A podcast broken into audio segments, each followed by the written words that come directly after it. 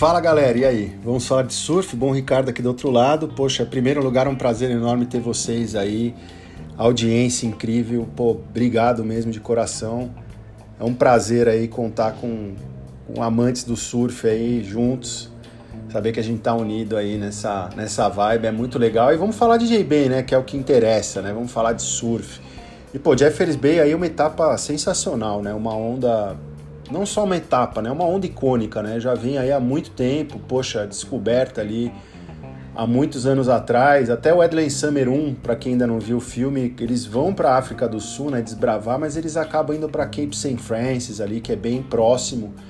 É meio que até uma extensão ali, mais ou menos dos mesmos lugares, pelo que eu sei, alguém me corrija. E Rafa tinha que estar tá aqui para me corrigir se eu tiver errado, né? Meu irmão que já esteve ali em J-Bay. E cara, depois daquilo foi, meu, Sean Thompson, quer dizer, aquela galera começou a desbravar aquele pico, virou icônico, mas ele estourou mesmo pro mundo. Não foi nem em 84, porque a gente teve as etapas ali, por exemplo, a vitória do Marco Quilup em 85, a gente teve etapas do Mundial lá em Jeffers Bay, a onda já era sabida que ela era icônica, porém, né, a gente teve o Sultan of Speed, Terry Fitzgerald, o próprio Derek Hind, que surfa lá até hoje, depois procura aí Derek Hind com Y, um cara que já foi um jornalista bem, bem ácido assim em críticas aos brasileiros. Um dos poucos e únicos que ele gostava era o Neco Padarates, que ele apontava aí como um futuro campeão mundial, né, quando o Neco estava começando. Desculpa, gente. E é um cara que surfa lá com as pranchas sem quilha, meu, sensacional, um excelente surfista. É, e depois, claro, Sean Thompson, tudo mais foi Tom Curry nos anos 90 com o projeto The Search, né? Depois que ele havia abandonado o circuito mundial, tendo sido vice, né, vice não, bicampeão mundial. Ele abandona o circuito mundial, fica fora e começa a série Search. O, o, o Search que vocês vão conseguir acompanhar essa sessão é o Search 1, que ele vai para Jeffers Bay.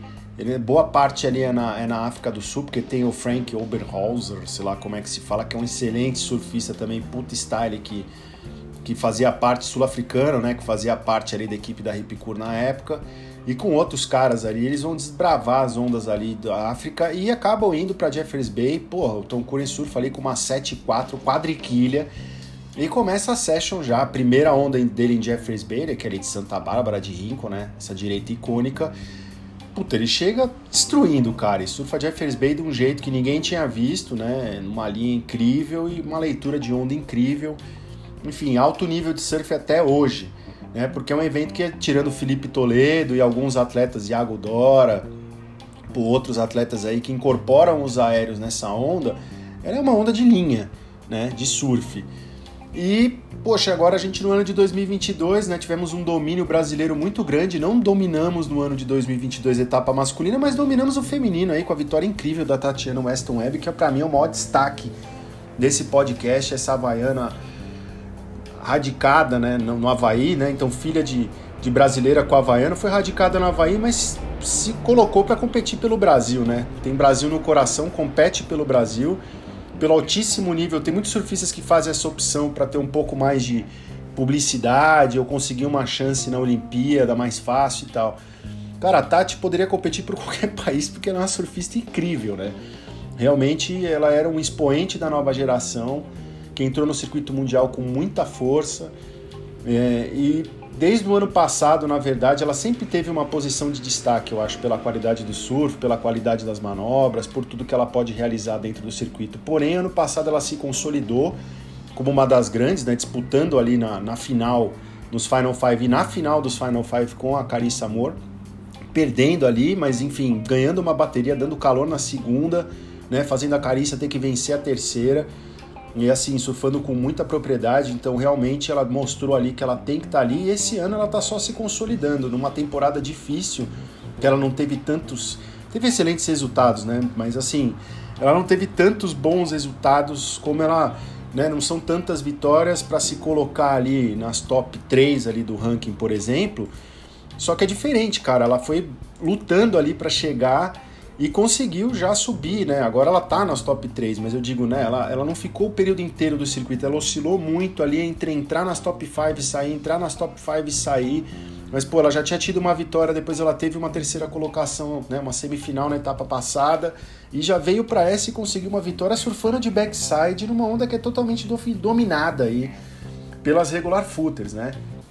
Então, e batendo, pô, Tyler Wright, batendo Lake Peterson, batendo Carissa Amor, né? Só atletas aí de altíssimo escalão, de altíssimo nível de surf nesse tipo de onda, o que é extremamente difícil, porque realmente você bater é, uma cariça, né, cometendo uma interferência, fazendo a pessoa errar numa bateria, né, cometendo erro em bateria, quer dizer, não é mais bicho papão para ela, numa direita.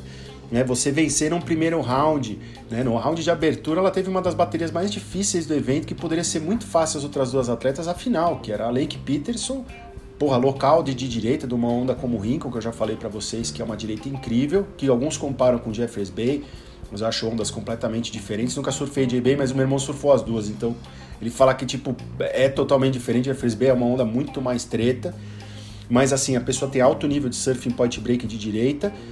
E a Tyler Wright australiana, porque já venceu essa etapa, inclusive, já venceu o Bells Beach, enfim, já venceu de tudo aí, né? Mal, enfim, altas ondas aí de direita. Ela é uma atleta extremamente dominante de frontside.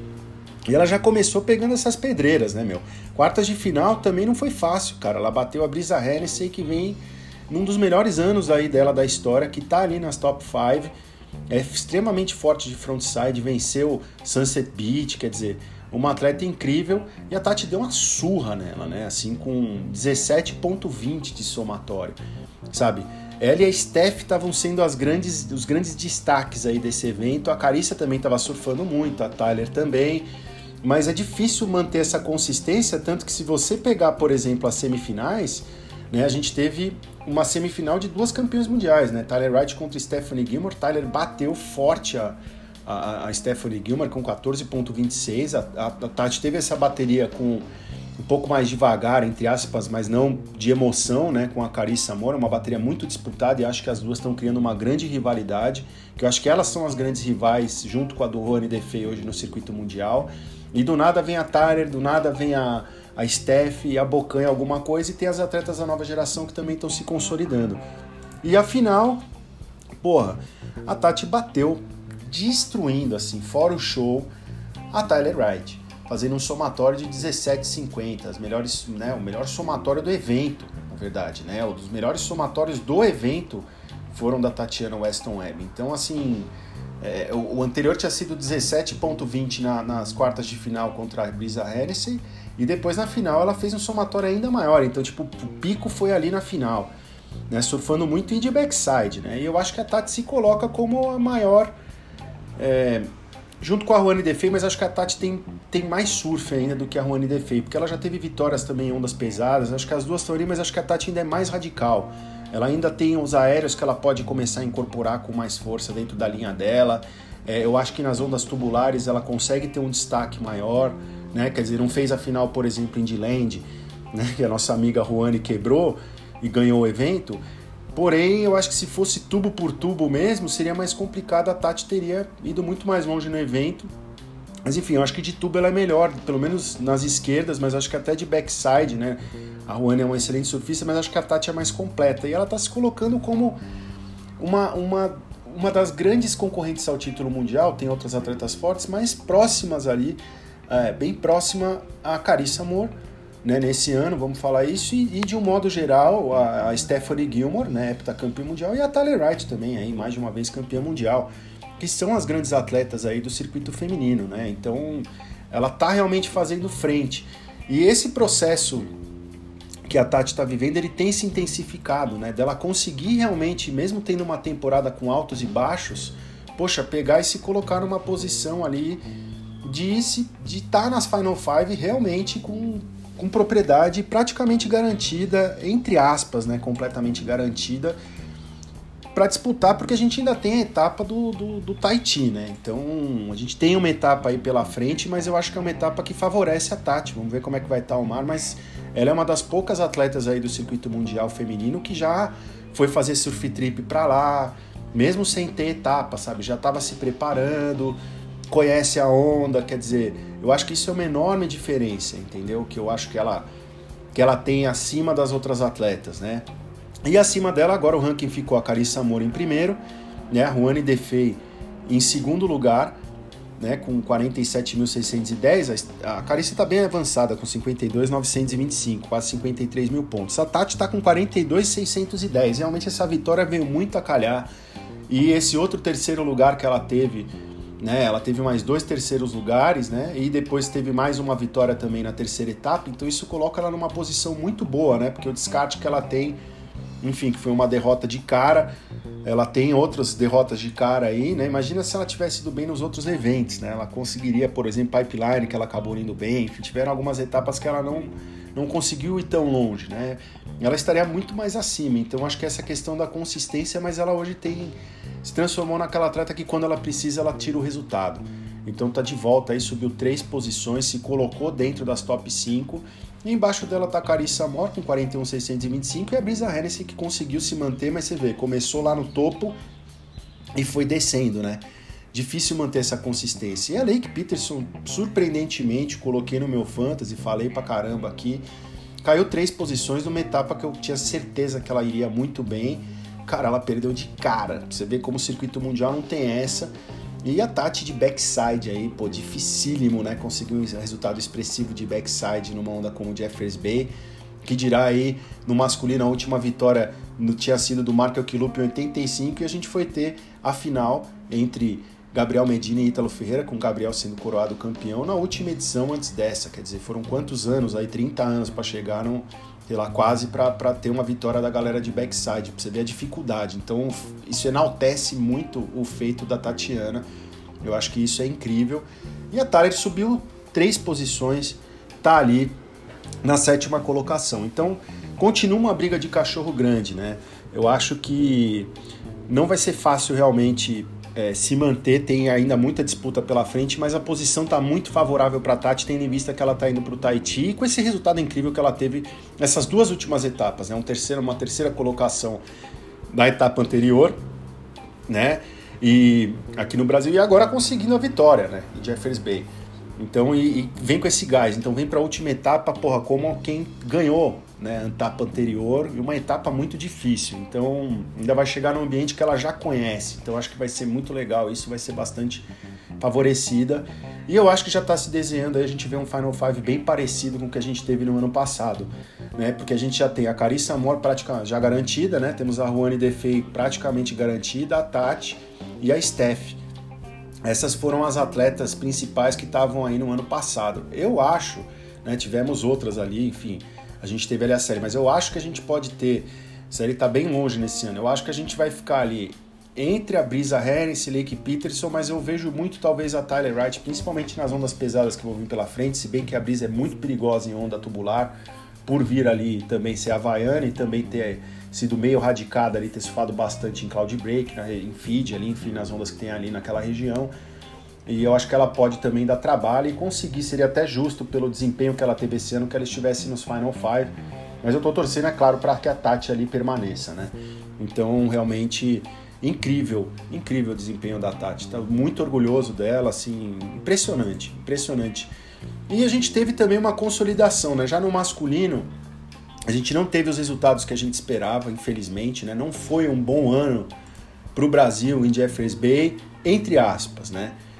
A gente teve excelentes baterias assim no, no, no, começo do evento, né? Tivemos vitórias aí de brasileiros, né? Então, porra, o Iago, né, surpreendente, venceu a bateria, pô, pegando George Smith e Ítalo Ferreira, pô, Ítalo já foi finalista, George já venceu duas vezes local, sul-africano, venceu duas vezes esse evento já, e o Iago surfando demais, backside tá em dia, segura, porque o frontside já é foda, com o backside nesse nível, realmente ele vai estar tá onde ele tá, cara, fazendo o terceiro, ganhando, vai emplacar uma vitória ainda, eu acho que Tahiti tá aí, esse vem forte.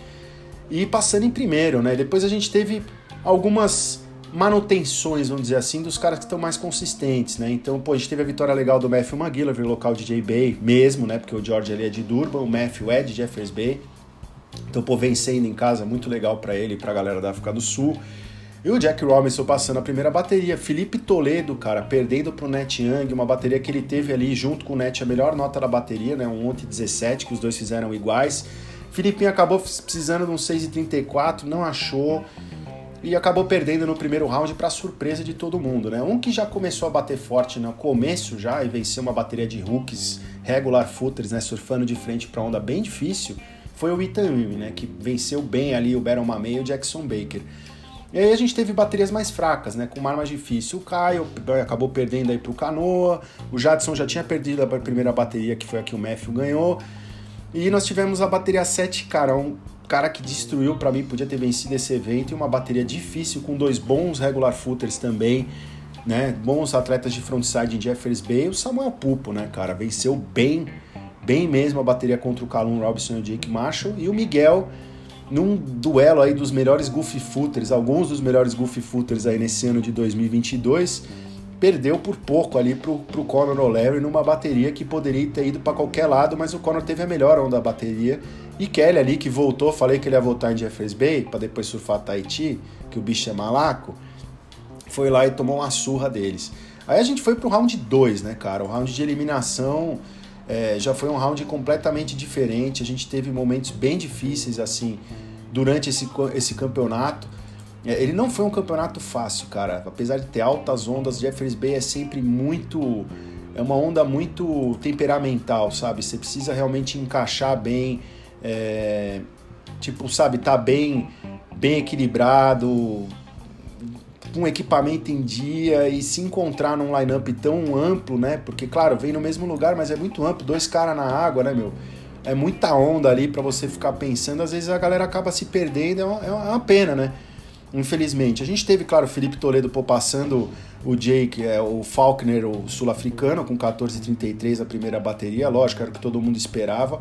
Pô, Miguel Pupo, Miguel tá foda, né, cara? Bateu o Cef Muniz, tá voltando de contusão, tudo. Mas difícil, cara. O CF, pô, acostumado a surfar à direita. A Havaiano bateu bem, o CF Muniz com 12.30, 11.66.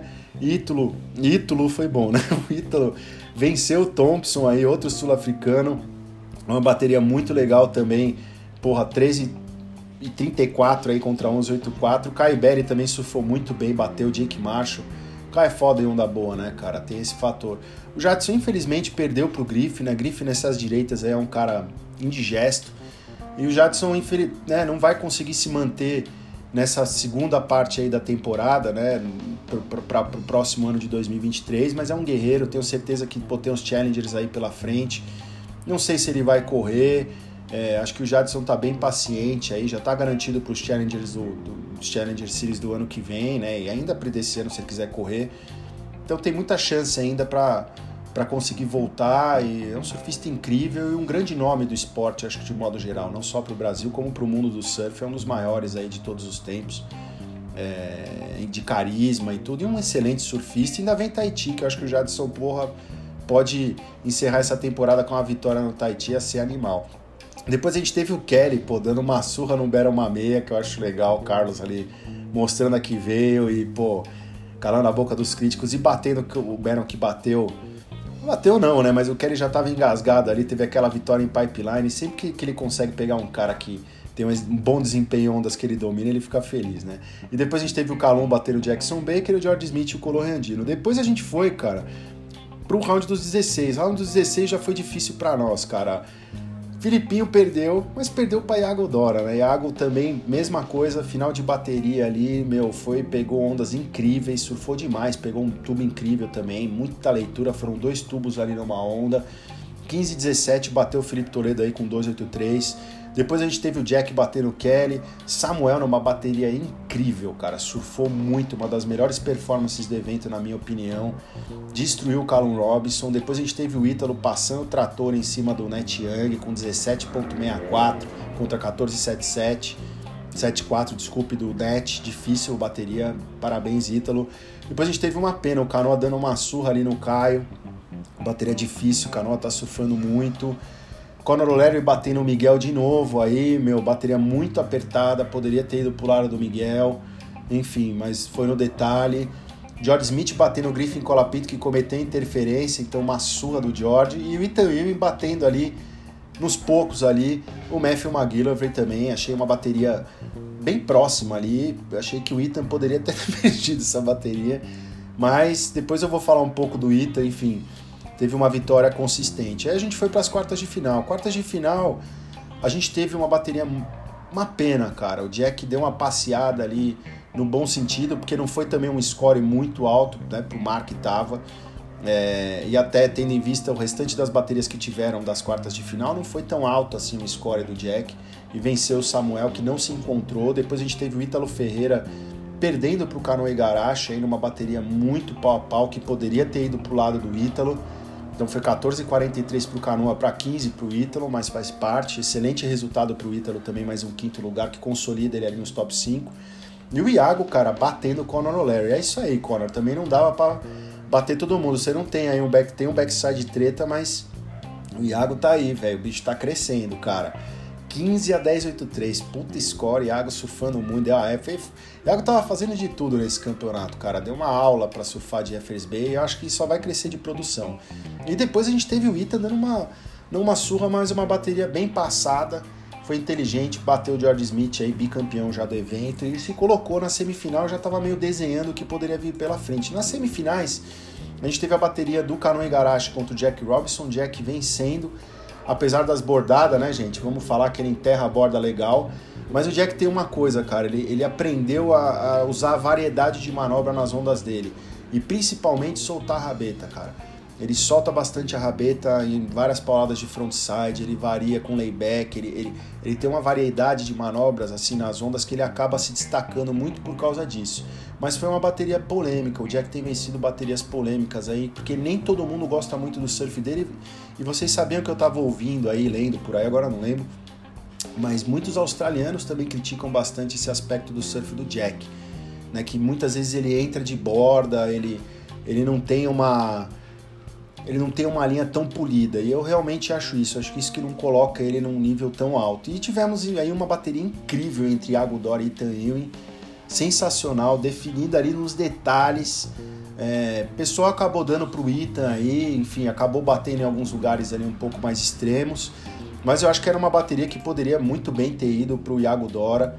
Essa é a verdade. Então, é, eu acho que não, enfim, a gente tem que. Para o Iago é um resultado excelente. Conseguir uma terceira colocação, perdendo para o cara como o Ewing, que para mim é um dos surfistas aí mais dominantes, né, do, do em, em direitas de point break hoje, sabe? É, um, é uma coisa para ser comemorada e, meu, realmente é, é, é impressionante. E o Ethan tem é, um estilo incrível, cara, tem uma técnica muito refinada, acho que o Iago também está nesse patamar, mas é um surfista, um estudioso, pelo que eu sei aí, que eu escuto das técnicas do surf, então você vê que ele tem aquele encaixe, hoje ele está com uma linha muito fala, ele parece o Andy Arias, né, quando ele apareceu vencendo a etapa de Huntington Beach, né, alguns anos atrás no QS, ainda QS, né, todo mundo ficou impressionado, realmente um nível de surf bem alto, e depois ele foi crescendo, né, foi ganhando corpo, entrou no circuito, saiu, foi amadurecendo, voltou, e realmente é um atleta muito bom e que dá uma aula de técnica mesmo. Ele começou a bateria com 9, né?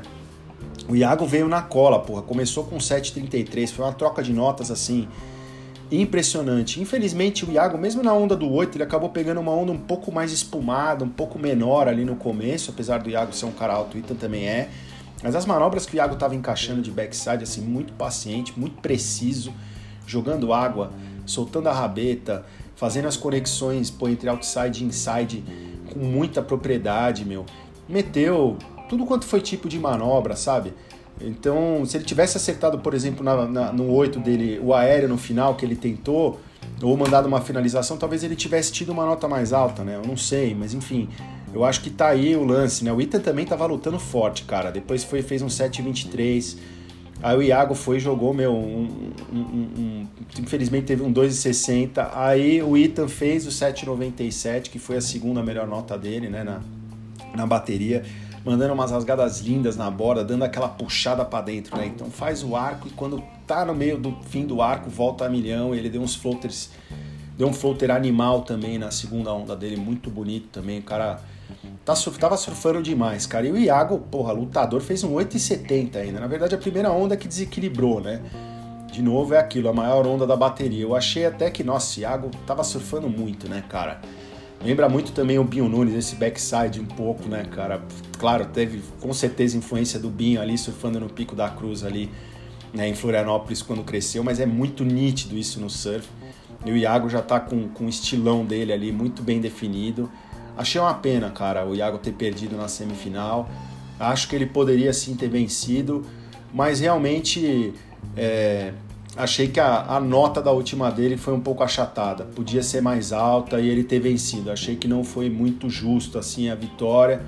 Mas tudo bem, faz parte do esporte, enfim, faltou ali outra onda, depois ele ainda fez um 7,27, mas os juízes estavam realmente pendendo ali para o nosso amigo Itaúí acabar vencendo esse evento. Então, foi isso que aconteceu, né? Aí nós tivemos a bateria final, que para os australianos foi, porra, uma final totalmente australiana. Aí os caras ficaram muito felizes, eu tenho certeza, principalmente em Jeffers Bay, que é uma onda muito cultuada, né? Então, é, a galera fica muito em cima.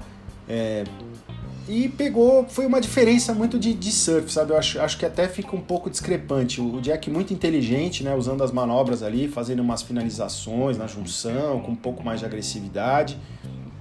Mas é aquilo. Em alguns momentos falta um pouco uma. meio que um que a mais, sabe? No, no, no, surf dele, assim, eu acho. Tipo, de, de conseguir realmente se posicionar Tipo, porra, ele dá umas entradas meio de borda, algumas manobras ele não conecta tão bem, então acho que fica uma coisa meio fraca em alguns momentos, sabe? Não sei se vocês, se vocês concordam comigo, até por isso que eu acho que a vitória do Ethan foi mais. É, foi mais fácil, vamos dizer assim, né? Porque realmente teve até uma onda que o Ethan deixou o Jack ir, então achei uma leitura, até não sei se a leitura dele do pico ou se foi sangue frio mesmo na bateria, que ele deixa o Jack ir na onda e, meu, fica esperando ali, porque a última onda que ele surfou na bateria, meu, foi, sei lá, lá pros. Puta, foi meio que na metade, cara. 16 minutos de bateria, 17 minutos de bateria ali, que o Ita surfou a última onda dele, né? Que foi um 7,37. Então ele já tinha um 9,13, já tinha ali um 7,67, deixou o Jack em outras ondas e realmente o Jack não conseguiu. O Jack ainda pega uma onda bem no final, cara. Tipo, achou que no 3,58 tentou ali, mas não deu certo. Então, até o Jadson foi legal, postou, né, parabenizando aí a vitória do Itami. Eu acho que é um cara que vem para ficar, tem que melhorar nos tubos de backside, mas eu acho que é um dos atletas aí que vem para disputar título mundial e no quesito técnica de surf, é um dos melhores atletas nesse momento do circuito mundial. Coloco ele até à frente aí de, de alguns atletas internacionais é, e alguns atletas até tecnicamente falando de frontside, principalmente brasileiros até, com todo respeito a todos os surfistas, mas eu acho que assim, desses novos aí que estão chegando de frontside que vão dar muito trabalho nesse tipo de onda, ele e o Samuel são para ameaçar o reinado do Toledo ali, são realmente atletas ali muito, muito complicados de se vencer. Eu acho até mais treta que grife, mais treta que canoa, acho que tem muita coisa ainda para acontecer para esses dois atletas aí. E eu acho que a gente tem que se orgulhar, independente disso. E passando para o ranking aí é aquilo, né? A gente acabou ficando com Felipe consolidado na primeira colocação com 53 mil. Ainda bem que o Jack não venceu, queria ter subido mais. Mas aí a gente teve o Ethan também avançando duas posições, né? indo para a terceira colocação. O Ítalo caiu uma, tá em quarto. Desculpe, gente. E o Griff tá em quinto caiu uma colocação também. Na bota ali tá o Cano Igarashi. O Calum subiu uma posição, está em sétimo. Miguel se manteve em nono. O Samuel, infelizmente, se manteve em décimo primeiro, né? E o Caio em décimo segundo. Quem subiu foi o Conor, que empatou ali com o Miguel Pulpo. Então os dois estão no pau a pau ali para ficarem nos top 10. É...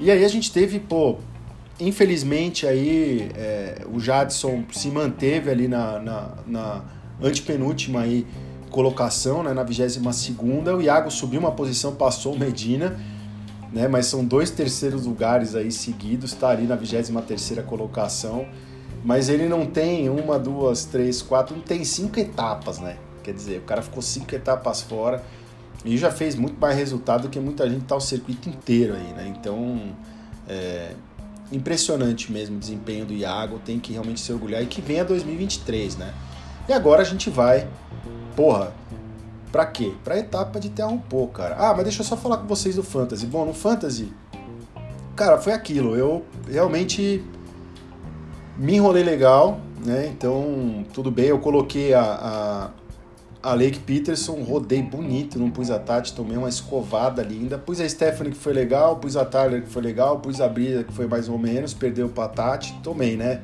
Merecia, né, por não ter colocado a Tati. E no masculino coloquei o Felipe, que não foi tão longe, botei o Ítalo, que teve um resultado legal na quarta de final, Samuel, que surfou muito bem, infelizmente não conseguiu avançar.